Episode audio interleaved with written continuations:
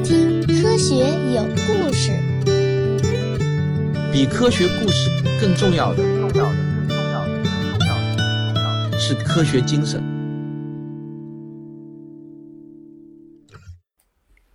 公元一零五四年的七月四日，也就是宋代至和元年的五月己丑日，凌晨四点左右，地平线泛着些许微黄的光芒，天快亮了。一阵凉爽的中夜夏风吹过，一位负责观测天象的官员不自觉地打了个哈欠。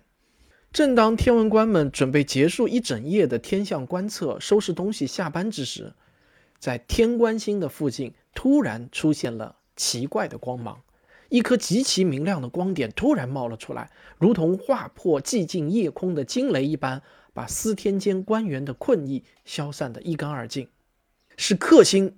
非其常有，偶见于天的克星，负责巡天观测的天文官马上敏锐地意识到，这很有可能是颗百年难遇的克星，就是那种在空中出现一段时间后消失，如同做客一般的星星。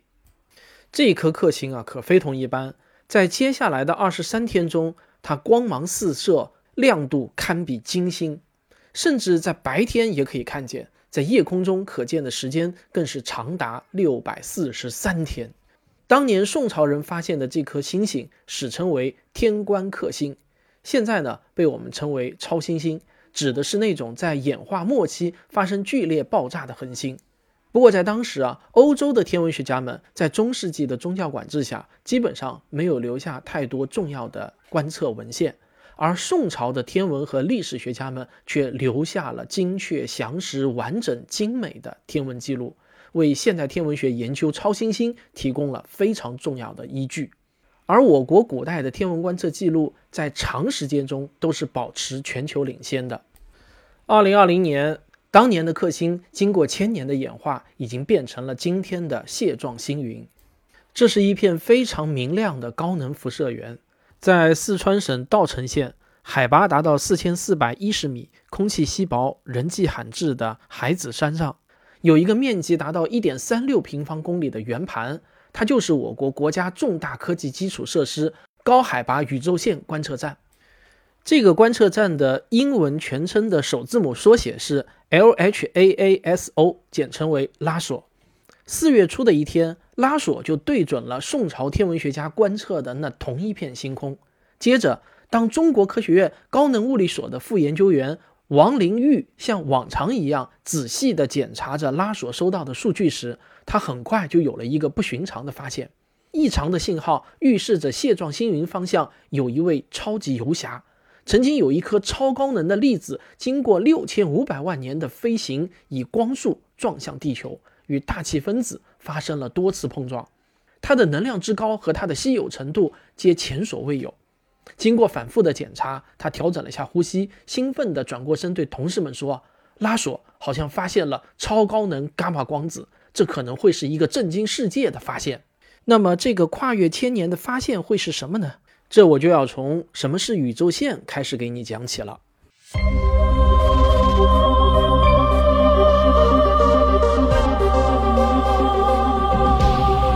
从阿雷西博到中国天眼，从西方到东方，请听我为您讲述那些地面天文台的故事。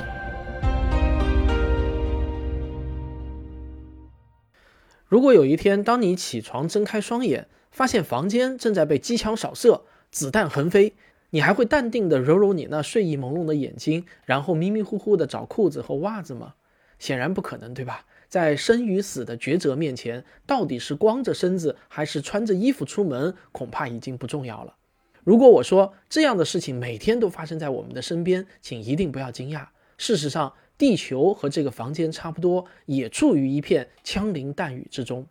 来自遥远外太空四面八方的各种高能粒子，无时无刻不在像子弹一样，以接近光速轰击着地球。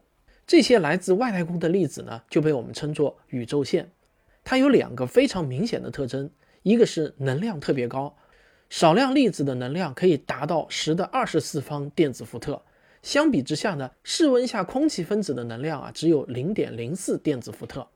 人类目前最强大的加速器，也就是欧洲的大型强子对撞机，它只能将粒子加速到十的十三次方电子伏特左右。一九九一年，人们在美国犹他州的上空发现了一颗能量如此之高的粒子，它可能是一颗质子，它的速度啊几乎就等同于光速了。根据测算呢，它可以达到光速的百分之九十九点九九九九，后面要跟二十一个九啊这么多。它的动能呢更是达到了三乘十的二十次方电子伏。小小的这个单个粒子所蕴含的能量，竟然呢相当于一颗时速一百公里的棒球那么大。因此呢，这颗粒子啊，也被科学家们戏称为 “Oh my God particle”，翻译过来呢，就是“呃，这个神哈粒子”。宇宙线的第二个特征呢，是其中绝大多数啊都是带电粒子，像氢原子核、氦原子核以及其他重元素的原子核的占比呢，达到了百分之九十九，它们都带正电。剩下的百分之一中呢，绝大多数是带负电的电子，只有占比非常小的伽马射线和中微子是不带电的。宇宙线的能量高，还带电。那身处于地球上的我们岂不是很危险呢？事实上啊，我们生活的地方还是很安全的。一方面，能量可以达到十到二十次方电子伏特的宇宙线的粒子，它的占比呢是非常非常小的，平均算下来呢，一个人一辈子也遇不到一次。能量越高的宇宙线粒子越稀少，大多数粒子的能量要低得多。但更重要的是啊，地球的大气层和磁场为我们起到了保护作用。我们的大气层呢，就相当于是地球的一个防弹衣。宇宙线高能粒子会与大气分子发生相互作用，产生能量较小的刺激粒子。这个呢，就像大雨滴变成小雨滴一样，威力呢就会大幅度的减弱。所以，我们待在大气层下面的地面上呢，基本上是不用担心被宇宙高能粒子击中而受到什么损伤的。但是宇航员就不一样了，因为他们缺少了大气的保护，那这种极微小概率的事件呢，也是有可能发生的。而我们地球的磁场呢，就类似于一个干扰器。大部分的宇宙线高能粒子都是带电的，它们会因为地球磁场的作用而改变方向，向地球的两极偏转。这就是我们在两极地区能够看到极光的原因。而粒子被偏转以后呢，再射入地球啊，它的威力呢就不如直射地表、长驱直入那么厉害了。自从上个世纪被发现之后，一百多年的时间中，宇宙线的研究就取得了大量的成果。在这个领域呢，也是诞生了五个诺贝尔奖。尽管如此呢，人类对宇宙线的认识还远远没有到熟悉的程度。直到今天，在这些宇宙超级游侠从何而来、如何形成的问题上，还有大片的知识盲区，被天文学家们称为宇宙线的世纪之谜。这其中的一个重要原因就在于啊，超过百分之九十九的宇宙线的组成是氢原子核、氦原子核、重元素原子核。电子等带电粒子，这些带电粒子啊，它们太狡猾了，不沿直线传播。原因在于宇宙中到处都有磁场，会影响带电粒子的行进方向，就像搅拌机一样，让带电粒子像没头的苍蝇一般到处的乱转。大部分宇宙线粒子到达地球的时候，早就已经严重偏离了原来的方向，人们根本没有办法判断它的来源。所以呢，天文学家们几乎很难定位它的来源。这就好比啊，你明明知道有人把枪口指向了你，但是你就是不知道对方在什么地方，他是谁，他在哪里开枪的，你一概不知。这些信息我们没有办法知道，所以呢，我们也就几乎没有可能知道他们会不会在下一秒继续开枪。这个想想是不是有点觉得背脊发凉啊？不过还好啊，宇宙线中还有不到百分之一是不带电的中性粒子，它们不会在磁场中发生偏转。于是，许多人就以伽马射线作为切入点来研究宇宙线的起源。伽马射线与我们平常肉眼可见的光线一样，其实啊，它们都是电磁波。只不过呢，伽马射线的能量它要高的很多，单个伽马光子的能量可以达到可见光光子的十亿倍以上。那么，利用伽马射线，我们可以做一些什么呢？咱们先上个小广告，广告之后见。我的最新付费专辑《吃货科学指南》已经正式上线。这是我与东京大学两位食品科学领域的博士联手创作的节目，为您带来与吃有关的最新科学共识，我诚意推荐。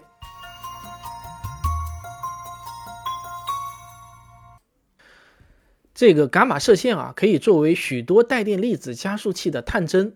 一些超高能量的粒子呢，就会与周围的物质发生相互作用，产生超高能伽马光子，从而被我们探测到。沿直线传播的伽马光子，也许会让狡猾的带电粒子露出马脚。因此呢，高能伽马射线是研究宇宙线起源的重要途径，而且呢是能量越高越好。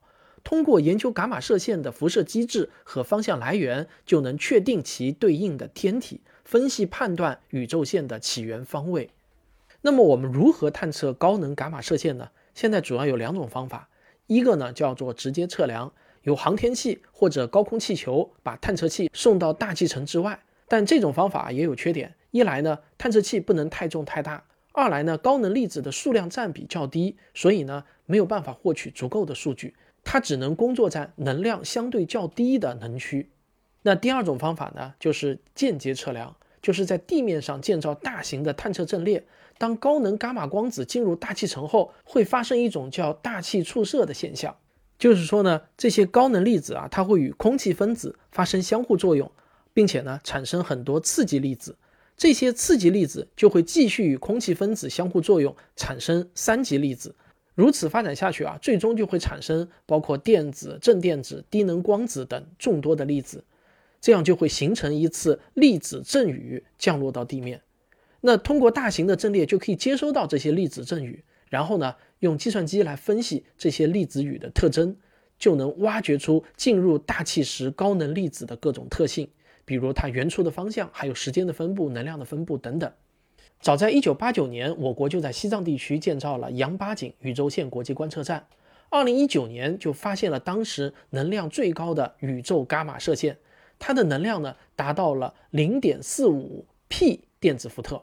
如果用科学计数法来表示呢，就是四点五乘以十的十四次方电子伏。它比我们此前发现的最高的能量还高出了五倍。而它的来源呢，正是蟹状星云方向。杨八井宇宙线国际观测站。在当时已经是世界上最灵敏的伽马射线天文台了，但由于规模、精度、探测技术的限制，面对更高能量的伽马光子时，杨八井也就无能为力了。到了2008年，我国的科学家就提出了要建造新一代宇宙线观测站的计划。2015年，这个项目获得批准立项。这个项目就是我们今天这期节目为大家介绍的高海拔宇宙线观测站，简称为拉索。拉索的位置呢，就选在了具有世界屋脊之称的青藏高原的东南边缘。这里呢，海拔达到了四千四百一十米，空气稀薄，大气的吸收作用相对减少，可以对次级粒子进行更好的探测。这里呢，地势平坦，水资源丰富，可以提供大量探测所需要的超纯净水。它的交通也挺方便的，与稻城亚丁机场的距离只有十公里。与成都、昆明等大城市的距离也不算太远，有利于各类物资的输送。此外啊，当地各级政府对这项科学探索活动的重视程度也非常的高，在各方面都给予了相当力度的支持。拉索的主体工程于二零一七年六月开始启动，二零二一年全部建成。主要呢由四部分组成，第一部分是五千一百九十五个电磁粒子探测器。第二部分是一千一百八十八个缪子探测器组成的阵列，第三部分是七点八万平方米的水切伦科夫探测器，以及第四部分十八台广角切伦科夫望远镜。这就使得拉索可以综合运用多种技术，可以全方位、多变量的来探测宇宙线。超高能伽马光子啊，每年每平方公里上的探测器只能从最亮的地方收到一两个。而且这一两个光子还通常被淹没在几十万个宇宙线信号之中，这就如同大海捞针一般，探测的难度呢自然是非常的高。然而拉索却有两大制胜法宝，一个呢是巨大的探测面积，达到了一点三平方千米，是杨八井宇宙线观测站的二十倍，更是美国同类型观测站 HAWC 的六十倍。第二个法宝就是它有火眼金睛一般的鉴别能力。伽马射线和高速带电粒子进入大气层后会产生大气触射。通常来说啊，高速带电粒子的数量可以达到高能伽马光子的一万倍以上。一千一百八十八个位于地下的三十六平米缪子探测器就专门用于挑选伽马光子。它的火眼金睛具有万里挑一的能力。拉索在超高能段的灵敏度远超其他所有的装置。甚至呢，要比二零二七年即将建成的下一代大型切伦科夫成像望远镜 CTA 还要强。更厉害的地方是啊，拉索一边建设一边运行，全部工程尚未完工之时，就有了震惊世界的发现。在一零五四年宋朝司天监发现克星的地方，六千五百光年外的蟹状星云上，拉索发现了能量达到一点一 p 电子伏特的光子。一千年前，宋朝的天文官发现了这颗超新星，留下了最精确、最详实、最完整的天文记录。而一千年后，中国科学院的科学家又发现了能量最高的伽马光子，它开启了宇宙线观测的超高能伽马天文学时代。跨越千年，沧海桑田，恒星变成了星云。不变的是，这些发现都领先世界，而他们的发现者都是我们中国人。这个观测结果证明，至少宇宙线中的一部分来自于像蟹状星云这样的超新星遗迹。遗迹的中心有一颗高速旋转的脉冲星，它的磁场很强，周围的电子都会因此具有很强的能量。超高能伽马光子的形成原因，可能是高能电子把能量传给了光子，让低能的光子也变得高能。这些超高能的光子飞行了六千五百年后到达地球，而被我们的拉索探测器探测到了。除此之外，拉索还发现了其他十一个超高能伽马射线源，全部都在银河系内。其中啊，能量最高的光子达到了一点四 p 电子伏，它来自于天鹅座的一个年轻的大质量恒星星团，那里有着大量的大质量恒星。这些恒星的寿命很短。区区几百万年，恒星内部就经常会发生恒星的生生死死，而剧烈的恒星活动可能也是宇宙线绝佳的加速场所。宇宙线从发现到现在已经过去了一百年，它们的来源理论上应当与一些高能天体物理现象有关，例如大质量天体碰撞、超新星爆发等等。但很长时间以来呢，这些理论啊都找不到实验和观测证据。拉索的顶级性能和卓越发现可能会验证上述理论。它至少证明了一些事情，就是年轻的大质量星团、脉冲星风云和超新星遗迹可能是银河系内超高能宇宙线的来源。宇宙线起源这个困扰了科学界的世纪谜题，也终于是有了新的曙光。二零二一年十月二十四日，拉索通过了性能工艺验收，这标志着它已经建造完成。它将为人类在青藏高原上守候着来自宇宙的信使。可以说啊，拉索出道即 C 位，我们可以继续满怀信心的期待全副武装的他给我们带来更震惊的发现。未来的很多年，这里都将成为宇宙线研究的最前沿阵地，从而揭示更多来自宇宙的秘密。宇宙线不会枯竭，科学探索也将永无止境。未来，拉索还会通过新的望远镜阵列来不断提升它的空间分辨能力，而我们对宇宙线的认知也将更进一步接近最终的答案。这也是我们中国人即将为新世纪的天文学做出的巨大贡献。好，这就是本期节目，我们下期再见。科学声音。本期节目的文稿呢，是由我们科学声音写作训练营的哈顿同学撰稿。他也是一位非常优秀的科普电台主播，他的自媒体名称呢叫哈顿的科学加油站，我向大家诚意推荐。哈顿就是哈哈笑的哈，牛顿的顿，哈顿的科学加油站。另外呢，我们今年第二期写作训练营定于六月二十日开课，现在呢已经可以开始报名了，找鸟呢还有优惠，大家可以加小黄老师的微信幺二八六零幺九六零六来咨询报名事宜。这个一场疫情啊，把我《寻觅自然二》的全国巡回线下发布会的计划呢，是给彻底的打乱了。如果不是这场疫情啊，这个时候《寻觅二》应该是在全国各地做发布和首映活动了。目前呢，我们的影片啊已经万事俱备，就等着让我隆重发布了。有些人可能会想啊，那你干嘛不做成线上发布呢？这是因为啊，《寻觅二》的制作标准呢是影院级的，不论从画质还是到声音音效。都是影院级别的，那如果做成线上发布，这就意味着我们大量的心血没有办法被观众第一时间欣赏到。